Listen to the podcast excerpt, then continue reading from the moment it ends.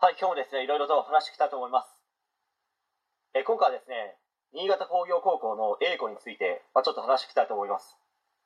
まあ、新潟県出身で、特にですね、新潟市内で生まれ育ち、学生時代を過ごした方ならば、新潟工業高校と聞くと、割とですね、人気があった高校というイメージはあるのではないでしょうか。まあ、年代にもよると思いますけど、まあ、30歳以上の方はですね、そこそこ勉強ができるし、まあ、工業高校だから、まあ、就職にも強いという印象はあるのかと思います。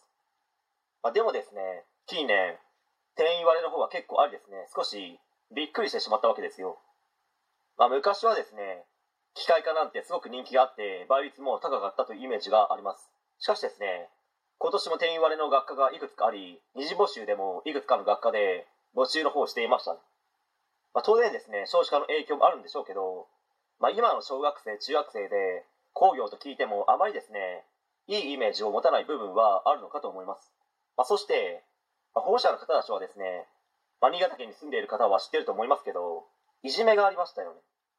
まあ、それでなかなかですね、学校側が認めずに、遺族側の方と争っていたイメージも結構強いので、まあ、それで我が子には、まあ、この高校はちょっとという形で、敬遠された方もですね、もしかしたらいるのかもしれないです。まあ、近年ですね、私立高校の人気が高まっているのは、ただ単に、ある一定の条件を満たした世帯の方の授業料が免除されるという部分だけではなくて、まあ、私立の方がですね、やっぱり、まあ、生徒一人一人の面倒見だったり、まあ、距離感だったり、まあ、保護者の方にですね、先生、うちの子お願いしますと言われたら、まあ、私立の方がやっぱり、保護者の方の意見は通りますよ。まあ、私立なので、まあ、私立学校という会社を経営していかなければいけないわけですし、生徒保護者の方はですね、やっぱり、お客様という部分もあり、質のいいサービスを提供しなければいけない部分をですね、効率よりはしなければいけないわけですから。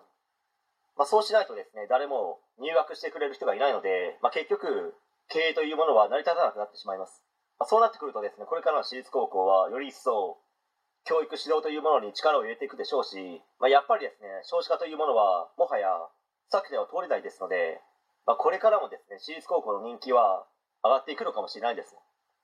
まあ、そうなってくるとですね、今まで人気があった新潟工業高校は、過去の輝かしい全国高校サッカー、新潟県代表の常連だった頃のような栄光は、まあ、取り戻せるのか、まあ、そういった部分もですね、注視しながら、これからの新潟県内の高校の動向を見ていきたいと思います。はい。えー今回以上になります。ご視聴ありがとうございました。できましたらチャンネル登録の方よろしくお願いします。